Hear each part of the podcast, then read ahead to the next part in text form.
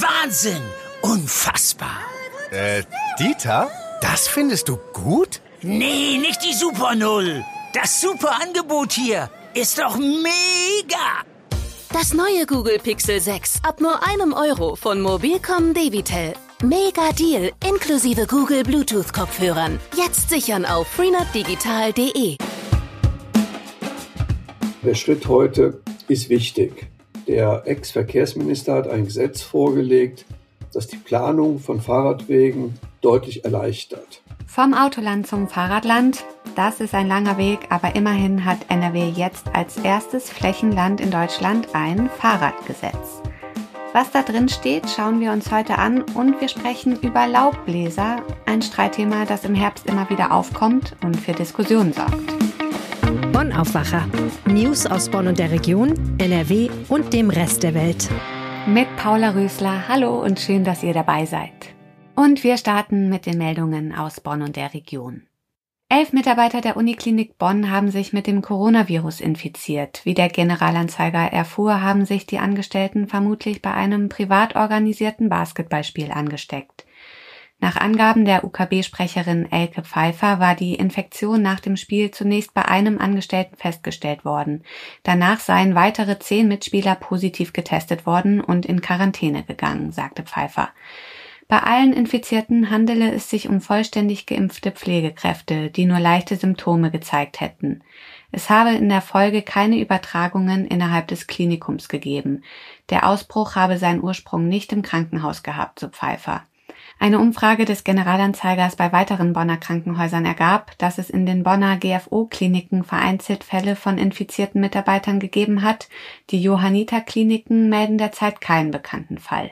Die Impfquote unter den Mitarbeitenden geben die Bonner Krankenhäuser als sehr hoch an. Sowohl die Uniklinik als auch die Johanniter-Kliniken nennen eine Quote von mehr als 90 Prozent. Eine Studie des ADAC hat ergeben, dass der öffentliche Nahverkehr im Gebiet des Verkehrsbunds Rhein-Sieg besonders teuer ist. Mit einem Preis von 105,50 Euro bietet der VRS das deutschlandweit zweiteuerste Monatsticket an. Pendler in Köln und Bonn zahlen damit 85 Prozent mehr im Monat als zum Beispiel in München, wo die Karte 57 Euro kostet. Die Tageskarte ist in Köln und Bonn mit 8,80 Euro bundesweit sogar am teuersten. Für den 24-Stunden-Fahrschein zahlen VHS-Kunden fast 65 Prozent mehr als beispielsweise in Frankfurt. Auch beim Wochenticket für 29,50 Euro hat der VHS laut ADAC die Nase vorn, nur Berlin und Hamburg seien da teurer. Bereits ab kommenden Montag fahren die Züge der Regionalbahn 30 wieder von Bonn über Remagen bis nach Ahrweiler. Das teilt der Verkehrsbund Rhein-Sieg auf seiner Homepage mit. Bis jetzt gab es auf der Strecke seit der Hochwasserkatastrophe im Juli Einschränkungen. Die Züge bedienen jetzt auch wieder die Stationen Bad Bodendorf und Bad Neuenahr. Der Halt in Heimersheim muss vorerst entfallen. Auch die Bahn der Linie RB 39 fahren ab Montag wieder zwischen Ahrweiler und Remagen. Der achtjährige Emil Rumes aus Sinzig tritt an diesem Samstag im ZDF beim Comeback von Wetten das mit Thomas Gottschalk an. Emil ist Schüler der Sport- und Akrobatikschule von Lucina Treter in Kripp. Für Wetten das hat er in den vergangenen Wochen einige Extraschichten mit seiner Trainerin eingelegt. Worum es in seiner Wette geht, muss bis zur Show geheim bleiben. Für die Trainerin ist es nicht die erste TV-Show. Sie war schon dreimal mit Schülern bei Wetten das dabei. Wir kommen zum Top-Thema. Fahrradland NRW. Naja, bisher wohl eher Auto- und Stauland. Aber jetzt hat NRW als erstes Flächenland in Deutschland ein Fahrradgesetz. Das hatte der neue Ministerpräsident Hendrik Wüst noch in seiner Zeit als Verkehrsminister mit auf den Weg gebracht. Jetzt wurde es verabschiedet und was drin steht, darüber spreche ich jetzt mit Reinhard Kowalewski, Wirtschaftsredakteur der Rheinischen Post. Reinhard, ich erinnere mich an eine Radtour, die ich gemacht habe von Köln nach Amsterdam vor ein paar Jahren und wie ich jenseits der Grenze dachte, okay, so können Radwege also auch aussehen. Ein himmelweiter Unterschied. Dürfen wir uns in NRW mit dem neuen Fahrradgesetz auf niederländische Verhältnisse freuen? Also ich bin auch großer Fahrradfreund. Plan auch eine Fahrradtour nach Amsterdam. Super, kann ich sehr empfehlen. Bis es in NRW soweit ist, glaube ich, wird es noch ein paar Jahre dauern weiß nicht, drei Jahre, fünf Jahre.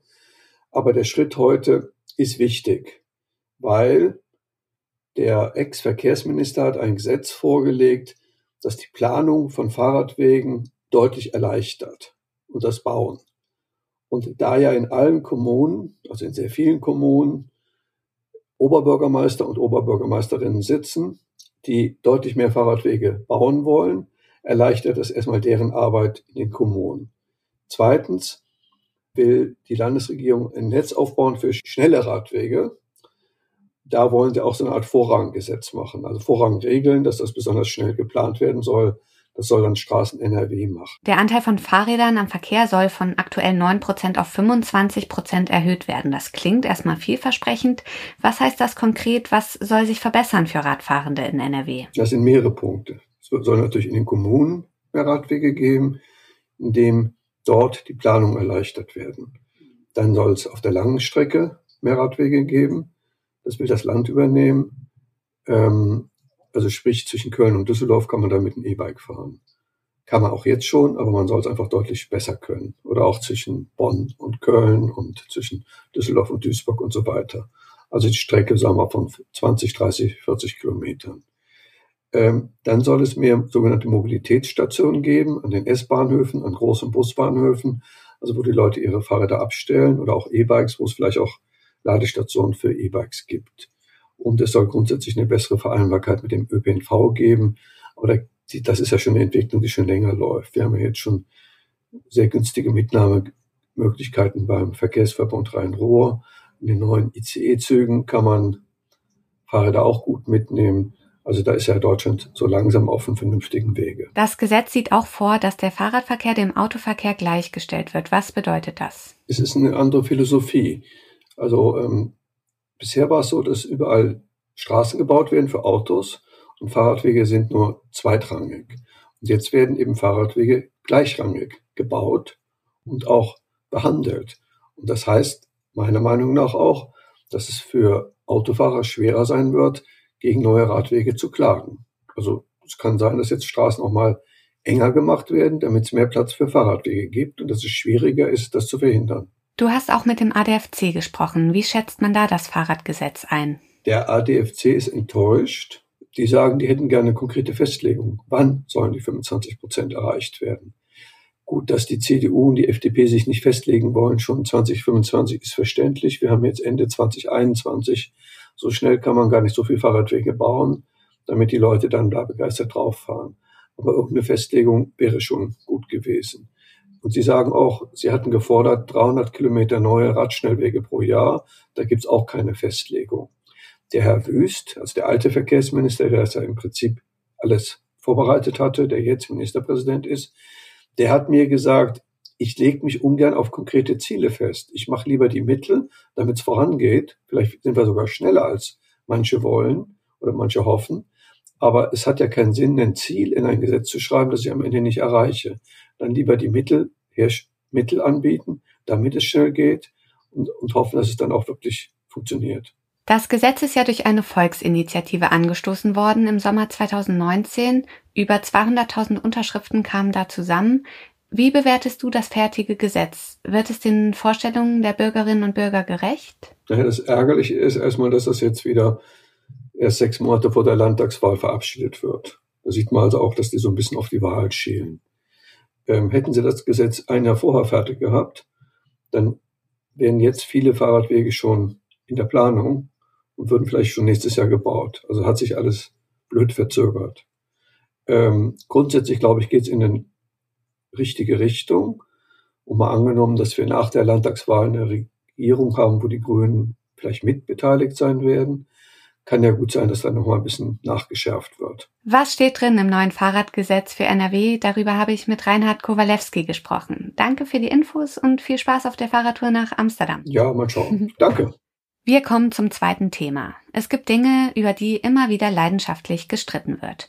Und das sind aktuell die Dinger, die dabei helfen, unsere Straßen von den vielen bunten Blättern zu befreien. Laubbläser. Der Stadtreinigung hilft es, Umweltschützer betonen die Schäden, die die Geräte anrichten. Die Grünen in NRW fordern jetzt stattdessen den Einsatz von Laubbläsern, die mit Akku betrieben werden. Die Hintergründe dazu hat Kollege Mark Thielen für uns. Hallo. Hallo. Was sind grundsätzlich erstmal die Argumente gegen Laubbläser? Ja, und zwar hat da mein Kollege, der Christian Schwertfeger, mit den Grünen gesprochen und die sagen eben, dass die Geräte vor allem sehr laut sind. Das heißt, die erreichen bis zu 100 Dezibel, was vergleichbar ist mit Kettensägen oder Presslufthammern. Und sie schädigen eben die Natur und töten dabei noch Kleinlebewesen, die sich im Boden befinden. Lass uns nochmal näher auf den Aspekt eingehen, dass es der Natur offenbar schadet. Wie denn genau? Ja, und zwar habe ich da mit der Referentin für Stadtnaturschutz beim BUND in NRW gesprochen. Und die hat mir gesagt, dass die Laubdecke zum einen den Boden vor Austrocknung und Frost schützt, also quasi eine natürliche Schutzschild darstellt. Ähm, zum anderen dient sie auch kleinen Lebewesen wie Asseln, Spinnen oder Igeln als Winterquartier. Das heißt, die suchen dort Schutz. Und ähm, durch die Laubbläser werden die Tiere eben auch verletzt oder getötet, weil die einen enormen Luftdruck produzieren oder eben wie bei den Laubsaugern eingesaugt werden und dann geschreddert werden. Und sie empfiehlt eben deswegen im Herbst Rechen oder Haken zu benutzen. Im eigenen Garten würde man solche Blätter ja auch weghaken. Offenbar bringen die Blätter aber auch was für den Boden. Was denn? Ja, und zwar bauen eben Mikroorganismen ähm, oder auch Regenwürmer eben die Blätter ab. Das heißt, die verdauen die und dadurch kommen dann eben wichtige Nährstoffe in den Boden durch diese Ausscheidungen von den Tieren. Und das düngt den Boden und macht eben Kunstdünger vielleicht nicht überflüssig, aber man kann zumindest weniger davon nutzen. Okay, kommen wir zurück zur Straßenreinigung und den angesetzten Laubbläsern. Warum könnten Akkulaubbläser besser sein? Ja, zum einen ist es eben so, dass Laubbläser, die benzinbetrieben sind, Abgase verursachen, zum Beispiel Kohlenmonoxid und Stickoxide. Und die sind eben auch schädlich für diejenigen, die den äh, Laubbläser betreiben und auch die Umwelt an sich. Und Akkulaubbläser haben eben den großen Vorteil, die sind leiser, deutlich leiser und ähm, ja, damit auch äh, eben, weil sie keine Abgase ausstoßen, auch umweltfreundlicher. Flächendeckend werden benzinbetriebene Laubbläser also heute gar nicht mehr benutzt. Wie ist das denn für ganz normale Anwohner? Die müssen ja auch darauf achten, dass die Straßen direkt vor ihren Häusern frei sind, oder? Also die Stadtreinigung Bonn hat schon, das hat der Pressesprecher der Stadtreinigung gesagt, den Großteil der Laubbläser schon auf elektrische Modelle umgestellt. Es ist allerdings so, sagt er, dass wenn es regnet und die Blätter eben auf dem Asphalt festpappen, dass da eben die Leistung der akkubetriebenen Laubbläser nicht ausreicht und dass man dafür die benzinbetriebenen Geräte eben nutzen muss aktuell noch. Und ähm, ja, sie versuchen da halt eben, weil sich auch immer wieder Bürger beschweren über den Lärm, eben eine Balance zu finden. Einerseits äh, eben die Sicherheit im Straßenverkehr darzustellen, auf der anderen Seite aber eben auch den Lärm und den Emissionsschutz im Auge zu behalten. Und einige Kommunen haben die Benziner eben auch schon verboten. Egal wie die Laubblätter entfernt werden, dass sie in einigen Fällen entfernt werden müssen, steht auch fest, oder? Genau. Da haften nämlich im Zweifel dann die Haus- und Wohnungseigentümer, wenn der Gehweg vor dem Haus nicht von den Blättern befreit ist und Personen zum Beispiel darauf ausrutschen und sich verletzen. Dann trägt eben der Eigentümer die Kosten und die finanziellen Folgen. Und ähm, es ist eben auch so, darauf sollte man achten, wenn die äh, Blätter dann entfernt werden, die sollten oder dürfen eben nicht verbrannt werden, sondern die gehören in die Biotonne auf den Komposthaufen oder eben in spezielle Behälter, die die Gemeinden zur Verfügung stellen. Wie ist denn grundsätzlich die Nachfrage nach solchen Geräten? Wollen die Menschen Laubgeräte kaufen? Tatsächlich schon. Ich habe da mit einem, äh, mit dem Pressesprecher einer großen Baumarktkette in NRW gesprochen und der sagte mir, dass die Nachfrage ungebrochen hoch ist oder nach wie vor hoch ist und ähm, dass sich aber das Sortiment deutlich verbreitert hat. Also da scheint wirklich die Nachfrage auch diverser geworden zu sein.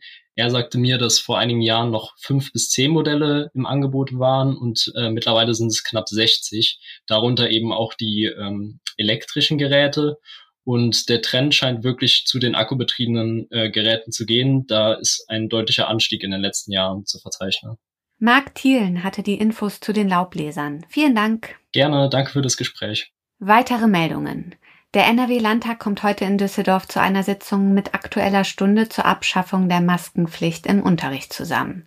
Die SPD hatte die aktuelle Stunde beantragt. In dem Antrag heißt es, die Aufhebung der Maskenpflicht bei steigender Inzidenz sei verfrüht, riskant und gefährlich. In NRW müssen Schülerinnen und Schüler seit dieser Woche am Platz keine Maske mehr tragen. Die Entscheidung der Landesregierung hatte für Diskussionen gesorgt. Vor dem Landgericht Köln beginnt heute der Prozess gegen den ehemaligen CDU-Politiker Hans-Josef Behner. Der heute 74-Jährige soll in der Nacht vom 29. auf den 30. Dezember 2019 auf einen Mann geschossen haben. Der 20-Jährige erlitt eine Schulterverletzung, er soll vor dem Haus des Politikers mit Freunden gefeiert haben. Dem Angeklagten wird auch vorgeworfen, die Gruppe rassistisch beleidigt zu haben. Bei einer Verurteilung drohen Bena bis zu zehn Jahre Gefängnis. Es ist Freitag, das heißt, an dieser Stelle gibt es wieder unsere Kulturtipps zum Wochenende und die hat meine Kollegin Regina Hartleb. Mein erster Tipp zum Wochenende ist eine belgische Thriller-Serie, die heißt The Bank Hacker. Wie der Titel schon sagt, geht es hier um einen ungewöhnlichen Bankraub, der ohne maskierte Diebe auskommt. Hier sind sehr ungewöhnliche Protagonisten am Werk. Es gibt viele verschiedene ungewöhnliche Wendungen, mit denen der Zuschauer auf jeden Fall nicht rechnet. Auch die Erzählperspektive ist ähm, ungewöhnlich. Also es lohnt sich auf jeden Fall reinzuschauen und ähm, auch wenn man kein großer Technikfreak ist, kann man alles verstehen und findet auf jeden Fall diese Serie spannend. Zweiter Tipp wäre ein Ausflug nach Solingen ins Galileum. Dort ist in einem ehemaligen Kugelgasbehälter ein Planetarium eingebaut plus Sternwarte. Die Besucher können sich hier dank modernster Projektionstechnik also auf ganz unterschiedliche Reisen begeben in Weltraum und Astronomie. Es gibt immer ein spannendes Programm, auch für alle Altersgruppen. Es lohnt sich also auch mit der Familie dorthin zu fahren und ja, vor allem bei schlechtem Wetter eine schöne Sache. Ich hoffe, es ist was dabei. Ich wünsche ein schönes Wochenende. Alle Tipps hat Regina auch in einem Artikel auf RP Online zusammengefasst. Den Link findet ihr in den Show Notes. Und Regina hat es schon angedeutet, Stichwort schlechtes Wetter. Es bleibt auch heute grau und regnerisch bei bis zu 12 Grad. Am Samstag ist es überwiegend trocken, aber auch überwiegend bewölkt und Sonntag nimmt der Regen wieder zu. Zeitweise gibt es starke bis stürmische Böen bei bis zu 12 Grad. Das war's von mir, Paula Rösler. Danke fürs Zuhören und ein schönes Wochenende. Mehr Nachrichten aus Bonn und der Region gibt's jederzeit beim Generalanzeiger. Schaut vorbei auf ga.de.